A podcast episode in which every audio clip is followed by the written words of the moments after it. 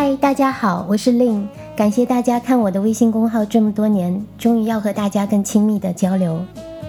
今天我想主要和大家简单介绍一下我自己，以及您将在这个播客节目里听到什么与众不同的信息。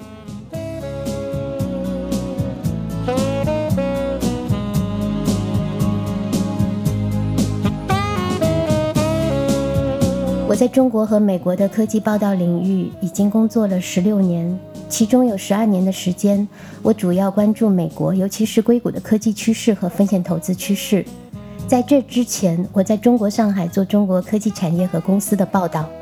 对于我自己，我觉得在中国做记者和在硅谷做记者最大的不同是，我在中国的时候其实是一个调查性报道的记者，当时我们主要关注大公司和大产业。包括在二零零五年底、二零零六年初的时候，当时我刚刚毕业不久，在我就职的《二十一世纪经济报道》独家报道和揭露了轰动全中国的汉芯造假事件。当时上海交大自主研发的芯片汉芯，经过我和我的同事们半年多的调查，最终被揭露为是造假。这就是一个非常典型的调查性报道。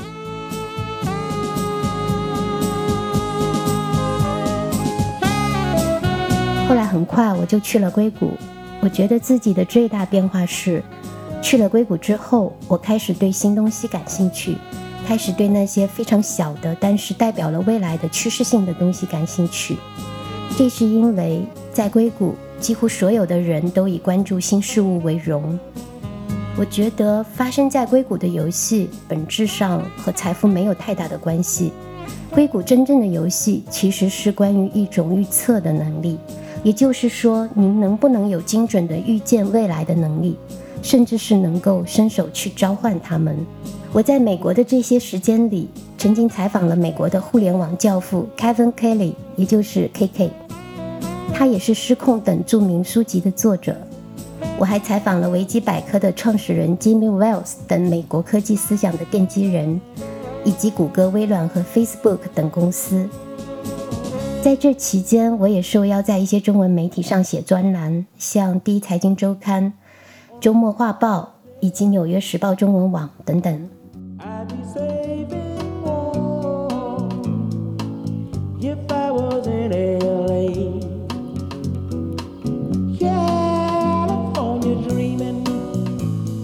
这些内容定位和我关注的视角。我觉得可能也就是为什么在规发布的微信后台会有这么多美国读者的原因。今天我也和大家透露一些机密的数据，在规发布的微信后台大概有十四到十五万的读者，其中美国地区的读者占到了接近百分之十，在一点三万至一点五万之间。他们主要是在美国做风险投资和创业的华人朋友，还有很多朋友在 Amazon、Google、微软等公司工作。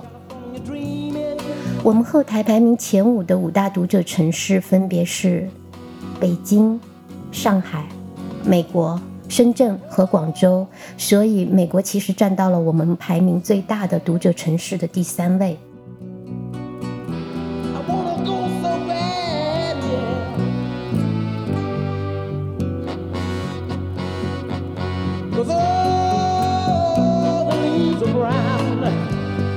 下面是大家会在这个播客节目里听到的一些内容。我觉得最独特的地方应该是三个关键字。第一个关键字是趋势，我的视角决定了我将主要关注世界未来的样子。第二个关键字是海外嘉宾，我会邀请来自美国地区的各行各业的我的朋友们，和大家分享发生在美国科技界的事情。第三个关键字是中国科技产业的最新变化。这几年，我觉得中国的变化其实挺大的。这一块的内容，我觉得对我们的全球听众会很有意义，因为我知道在美国地区的华人朋友们其实非常关注在中国市场上发生的事情和机会。